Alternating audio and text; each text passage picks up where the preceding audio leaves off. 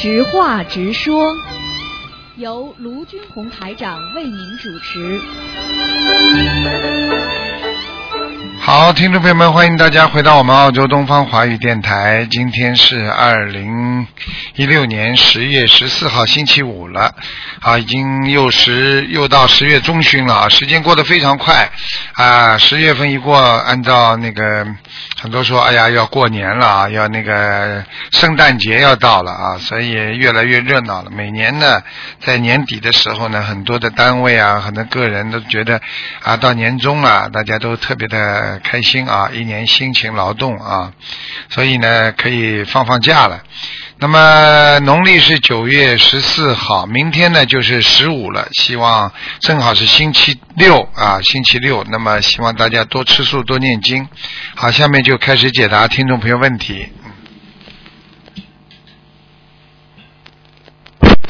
喂，你好。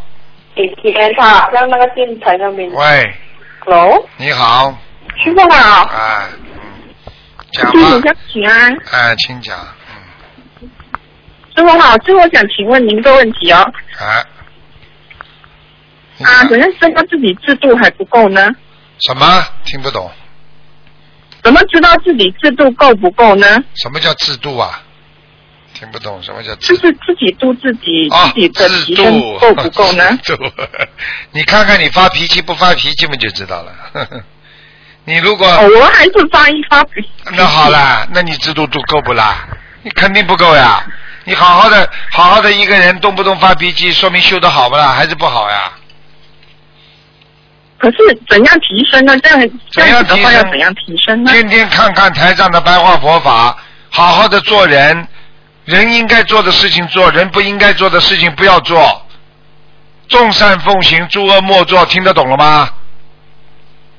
听得懂？啊，有什么环境的影响，环境？大家都在影，响。大家都在做流氓，你也去做流氓啊？大家都在偷盗，你也去偷盗啊？什么叫环境啊？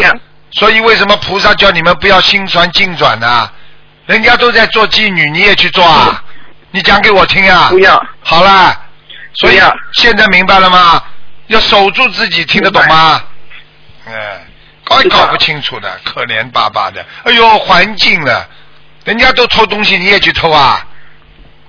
现在的人，现在的人天天物欲迷在心中，你也跟他们一样物欲啊？人家现在的人有三亿四千万人都得忧郁症，你也去得忧郁症啊？不要。啊，不要他妈会讲的嘛，已经讲了六个不要了。师傅，师傅骂一骂弟子，弟子觉得不好。嗯，已经在讲你了。感恩师傅，嗯，没脑子。嗯，是心经念的不够多。心经的，什么经都念的不够，我看你。啊，嗯，我看你就是，呃我看你什么都不多，经念的不多，就是睡觉多，睡觉睡的比较多。对不起，对不起，对不起，师傅。啊，还有什么？这这我什么还要念多一点礼佛三遍够不够，师傅？多开开智慧，自己觉得对的，好用良心来讲，对的就多去做，觉得不对的不要去做，有什么好做的？好，明白吗。哎、做人要有脑子的，做人不是说人家怎么做我就跟着人家做，那你这个人一辈子人都做不好啊，对不对啊？是，嗯，就是就是坚持自己的立场，认为对的才去做，对吗？对啊，又不能执着好，因为你觉得自己是对的，你要是真的是用佛心、用良心来衡量，觉得自己这个事情绝对是对的，你才能去做，明白了吗？师傅的意思是我执跟法执也不能太执着，对吗？嗯，我看你倒蛮懂的嘛。因为最近为某一件事而开悟的我执跟法执这两个是怎么了？嗯，执着就是说自己用一种自己认为的，但是在外界客观从你本性良心上或者从你根基上不能容忍的、不能承认的啊、嗯。不能认可的事情，嗯。你认为它是对的，你嗯。继续去做下去，这就叫执着，嗯，明白了吗？可是怎么怎么知道自己当时是不是太过执着了呢？啊，你不肯听别人意见，就会执着啊，然后自己永远认为自己是对的，这就叫执着。像你，比方说师傅要做一件事情，师傅为什么不执着啊？很简单，师傅要多听人家意见，啊，多问自己的良心，多以佛法来衡量我今天做的这件事情是如理还是不如法，是这样的啊。我如果师傅就认为我这件事情肯定对的，人家跟我说什么我都不要听，那就叫执着了，听得懂了不啦？听得懂。那么，师傅，请问一下，如果你听取了别人的意见，嗯你只是用智慧的来了解这个意见到底到底是对还是不对，然后再看看自己，问问一问自己，嗯啊这个是对的吗？我那应该这样子继续做，不是这样子的？那当然对了。是这样的，是这样的啦。你记住，真理是经得起考验的。如果你今天做的一件事情是对的，不管别人怎么说，你听到之后，你可以衡量去对比，最后你觉得还是你这个是对的，那就是经过考验了。嗯，你如果不听任别人好，就觉得自己是对的，我肯定是对的，那就叫执着，听得懂了吗啦？听得懂了，感恩师傅开始，哎，感恩你。嗯，师傅在妈妈弟子吧，我觉得弟子还是修的不够很好。弟子，我看你脑子都没有的人，你这个人就是没脑子。哎呦，对人家好起来，好的嘞，恨不得把家都卖了。嗯，恨起 恨起来别人的事，我恨的嘞，恨不得真的咬牙切齿了。嗯嗯，这样怎么拔恨情放下呢？请师傅开拔恨。了，像你这种人拔恨了，就是叫没有智慧，这人才会恨。有智慧的人不会恨，去包容，去原谅，去自己想通，这种才叫智慧了。自己想不通又不能原谅别人，啊，对不对啊？你怎么样能够得到别人的那种啊那种这种爱呢？对不对啊？你比方说一个孩子做错事情，你能不原谅他吗？你原谅他了，这个孩子还是妈妈好了。你要是硬不原谅他，赶出去了，好了，他跑掉了，你心里更痛。你比方说，你爱一个孩子那么，他犯错误了，你拼命的骂嗯骂骂骂骂，你不原谅他，最后孩子跑掉了，你更痛。就很多女朋友也是的，人家没做什么事情，你不停的去讲讲讲讲讲到最后人家跑掉了，好了，你心更痛，他去跟人家男人好了，痛不啦？道理是道理嗯，我讲话对你听不懂啊？听得懂。那么师傅，这样你的意思是多包容他，多包容这个孩子，多包容别人，是不是这样的意思？这个还要意思啊？听懂不就好了？还包容还要意思啊？我看你脑子真的有点意思啊！啊，我看我你脑子蛮心有意思经四十九遍够啊，师傅？啊，四十九遍应该够吧？啊，没有智慧啊！要一个人活在世界上，我告诉你，什么事情都都是在智慧当中，要想得通、想得明白，这个人就有智慧。一切世界上什么事情来了，都是本来应该来的，就想通了，就觉得这事情本来很正常的，本来就应该有的，只是自己用什么方法本来就应该有的啦。啊，对啦，有的啦，就把这件事情要解决的啦，然后你能够用哦智智慧来解决它的啦，那你就是聪明的啦，嗯，听得懂吗？好。否则你就是没脑子的啦，嗯。听得懂，感好了恩师傅。好了好了。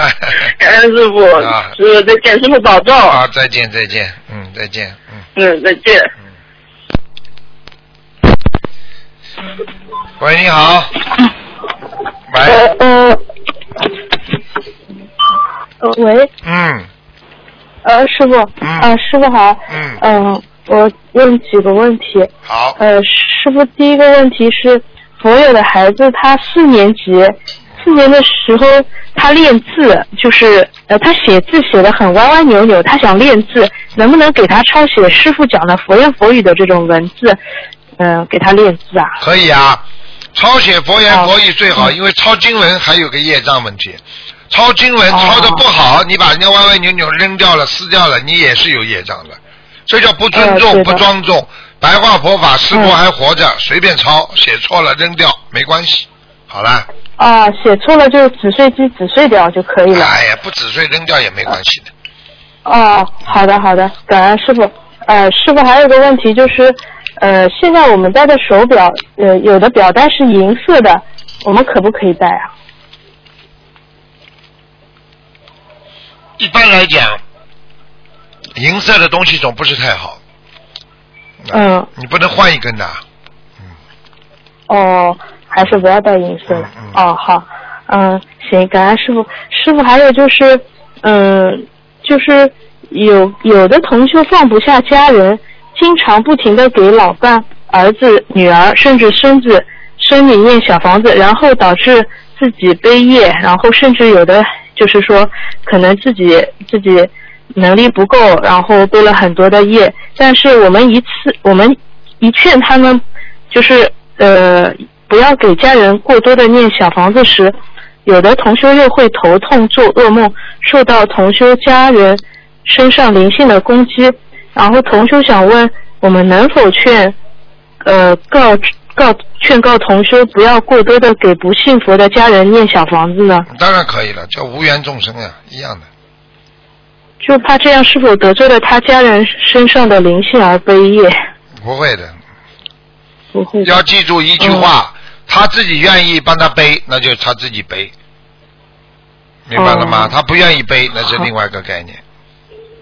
嗯，好的，呃，感恩师傅。呃，师傅还有个问题就是，如果如果修了心灵法门以后一直不做梦，也不知道自己小房子怎么样了，也没有特别的感应，这种同修应该怎么去跟进啊？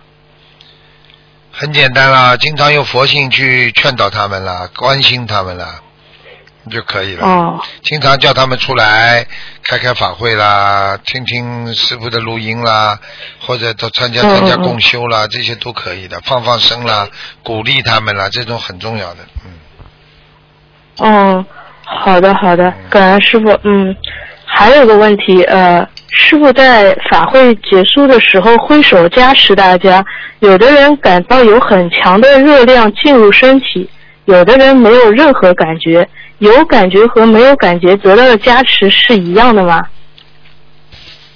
我考考你啊，你说一样吧？呃，我很愚痴，我不知道。嗯，我问你啊，我问你一句话，你身上感到热量是不是加持了？呃，肯定是的，那很多人没感觉，是不是有加持啊？嗯，觉得是有加持的。是有加持，没加持进去，听得懂不啦？哦，是有加持，没加持进去。就是加持不到，呃就是没有感应，听得懂了吗？哦，哦，嗯那他那他也算师傅给他加持，他加持不进去是他自己本身的问题吗？对啊，很多人根本不知道，师傅师傅在离开会场的时候，每一次讲话啦、站起来啦，其实都是挥手给大家，都是在加持。但是有些人懂的，他把手举着，那些人很聪明，他就马上浑身发热的。但是有些人傻傻的，嗯还在嘿嘿嘿嘿在听的，那当然了，加持不到了。举个简单例子，天上都在放那个收音机的音量，都有音乐，你把收音机打开了，是不是听见啦？你把收音机不，哦你不知道开收音机的话，你说你能听到这音乐不啦？嗯。哦哦哦，现在知道什么叫鱼痴了吗？嗯。哦我哦。嗯，感恩师傅。嗯。呃嗯，师傅，还有还有就是有一个同修梦到师傅您变成女的来到家里同修的佛台帮同修点灯芯，师傅在一个油灯里点了两个灯芯，说这样不是更好吗？更亮吗？这是什么意思？什么叫双灯芯，知道吗？嗯，我不知道。成双，成双是好的，说明他还心还不纯洁。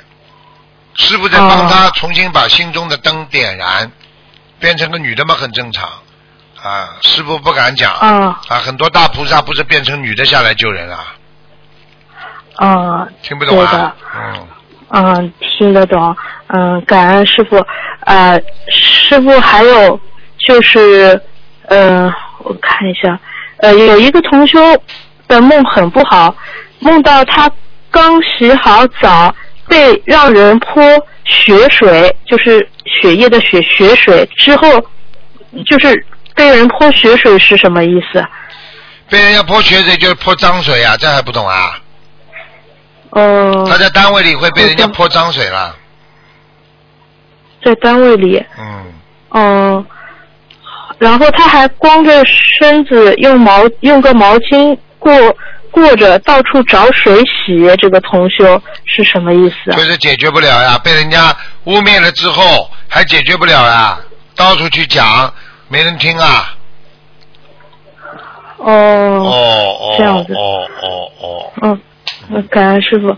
呃呃，师傅还有呃，同修梦到老板给他加工资，事实上老板反而扣他工资，是不是梦境有时候是反的？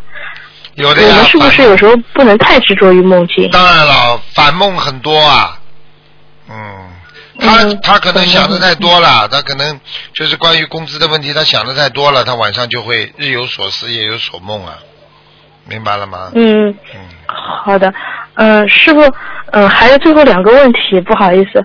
嗯呃嗯嗯，那个嗯，有一个问题就是我自己的问题就是，呃，老板要把我的海报贴在门面上，嗯，海海报很大，哦、这样子会不会影响我魂魄不齐？哎呀，你出名了，把你海报贴在门面上，你不出名了？呃，我不是不是，因为他有那个呃老师的简介，嗯，但是我不知道会不会影响自己魂魄。嗯，哦，你说是现实生活当中是吧？对对对对，现实生活中啊，那一点点了，又不是整个海报都是你的了，跟着大家一起的呀，没关系。嗯、没关系的。嗯，哦，好吧，好的好的。呃，师傅，还有最后一个问题，嗯，还有最后一个问题就是，有一个同修做了一个梦，梦到自己和同修在很高的地方，然后他感觉自己掉下来了，意念中是感觉自己的莲花不好要掉下来，然后梦里他就狂哭。后来他清醒的时候，意念当中就有个声音和他说话，呃，说念你之前的善根本座来提醒你，看你自己做了什么。菩萨会这样做吗？菩萨会说话不算数吗？为何不珍惜此佛缘？还说了好多好多，感觉像是严厉警告，又像自我反省，觉得自己脑袋一半一时半会儿想不起来那么多。但是在这个意念的提醒下，他特别清晰的看到了自己的所作所为，自己就觉得很糟糕、很惭愧。师傅想问一下，这个是不是护法神提醒他的？对的，对的，护法神提醒的，嗯，嗯，是不是能不能给他开示几？他好像自己也挺忧郁的，好像很麻烦的。最近也挺他自己做错很多事情了，护法神很生气了。像这种护法神呃直接来提醒的话，就说明他已经很错了，很麻烦了，嗯。嗯，那他现在应该最要紧的是应该怎么做啊？他要紧的怎么做啊？好好的改毛病，好好念礼佛，好好的众善奉行，诸恶莫作，听得懂吗？嗯，听得懂。嗯，好的好的，行，我让他到时候听录音。嗯好，今天没有什么问题了啊，感恩师傅，嗯，感恩观世音菩萨嗯，师傅再见。嗯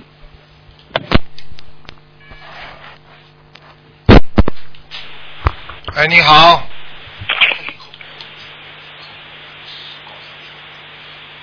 喂，你好。喂，哎，师傅您好。是的。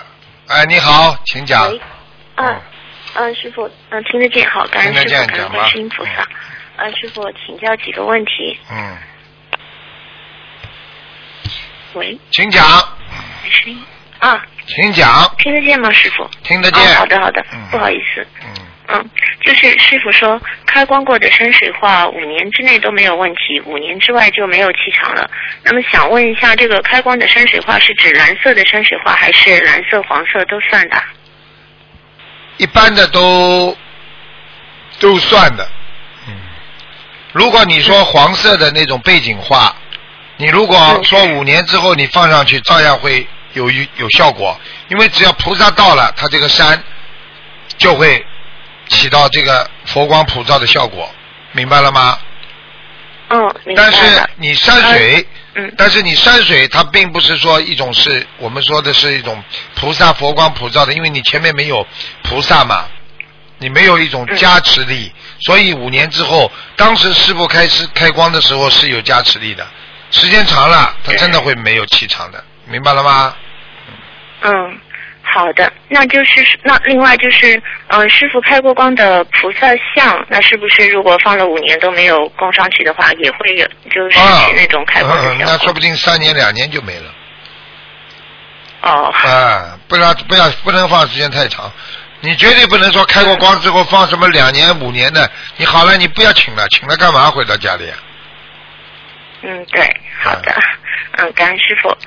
呃，就是另外，同修想问一下，就是如果在人中人中的地方长了一个很大的黑痣，那这个需要去弄掉吗？人中啊有点麻烦的，这个地嗯方三角区啊，比较危险的。多大了？这个痣哦多大了？嗯，挺大一个，反正看起来也很明显。不是太好啊。哦，你看看，你看看，你要是再长大一点，变日本人了。好的。对，好的，而且是女生，肯定也不好看。那当然了，长长长痣也不能长这里，人家长颗美人痣呢，也不是长在这个部位的呀。嗯，对，好的，感恩师傅。嗯，嗯，就是同修他想问一下，就是小孩子几岁的时候可以帮助家人念功课和小房子啦？因为家里的老人身体不好嘛，然后小孩子就是想帮老人念一点。不过这个小孩才十多岁，不知道行不行？可以念的，没关系。小孩子天天蒸蒸向上，呃，这个气场不错，应该没什么问题。嗯那就是帮老人家住念小房子，这会不会背业啊？会的，会搬了，当然会了。帮谁念小房子都会背业嗯，那这个师傅您建议他念吗？十多岁？不好，念念经文最多了，不要念小房子。哦，好的。小房子除了他自己给自己念，不要给老人家念。嗯，好的，好，感恩师傅。我问你一句话，嗯就是我不大好意思讲。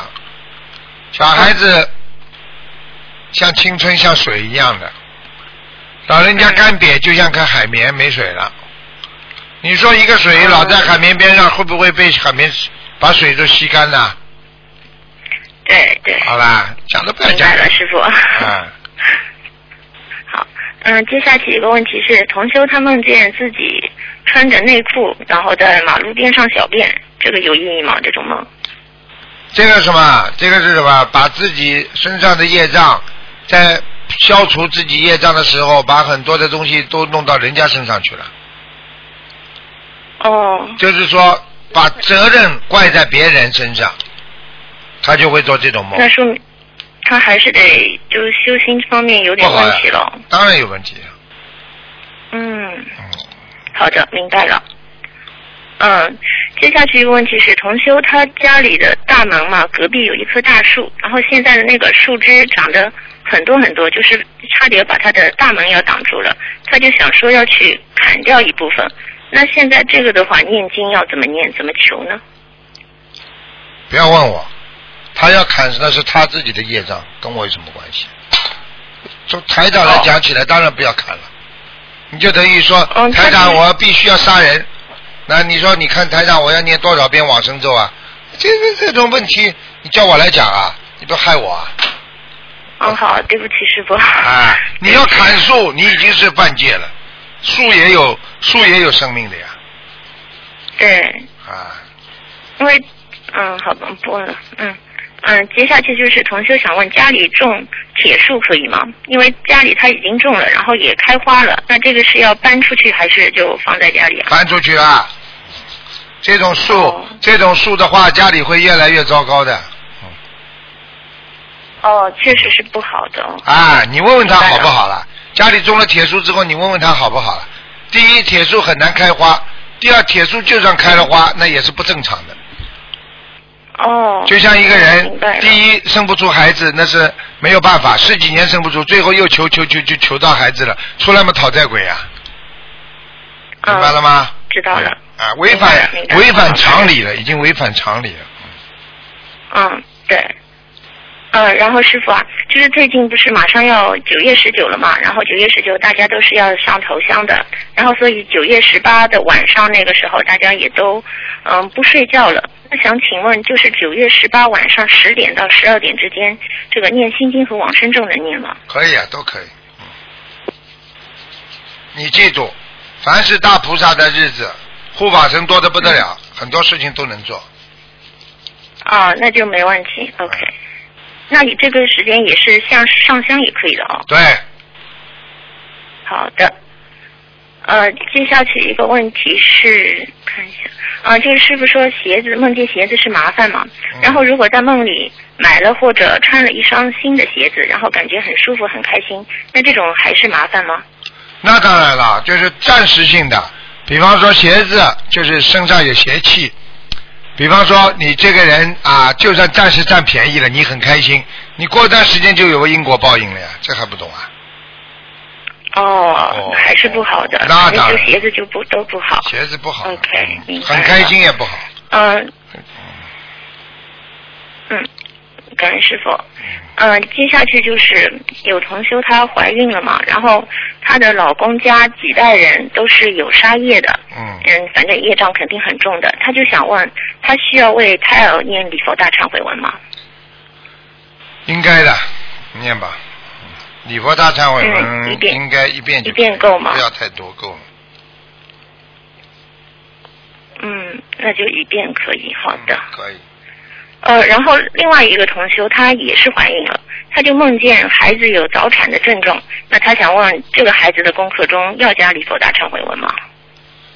可以加一遍。也加一遍。好的，感恩师傅。嗯，最后一个问题是，就是同修他经常在微信群里分享嘛，然后他最近就分享了他过世的亡人的一些事情，然后其他同修就说你这个晚上不能够分享超度亡人的事的。那这个同修他就想问，有这个讲究吗？要看的，真的有的。晚上尽量少讲鬼，白天少说人。嗯。哦，确实是不应该讲哦。啊，对呀、你讲的人家，比方说你讲给师傅听，师傅是没关系的。你讲给有些人阴气很重的，本来身体就不好，你一讲他会想的，一想了人家就倒霉了。哦，明白了，就是确实会影响其他人。那当然嗯，那好的，那我明白了。嗯。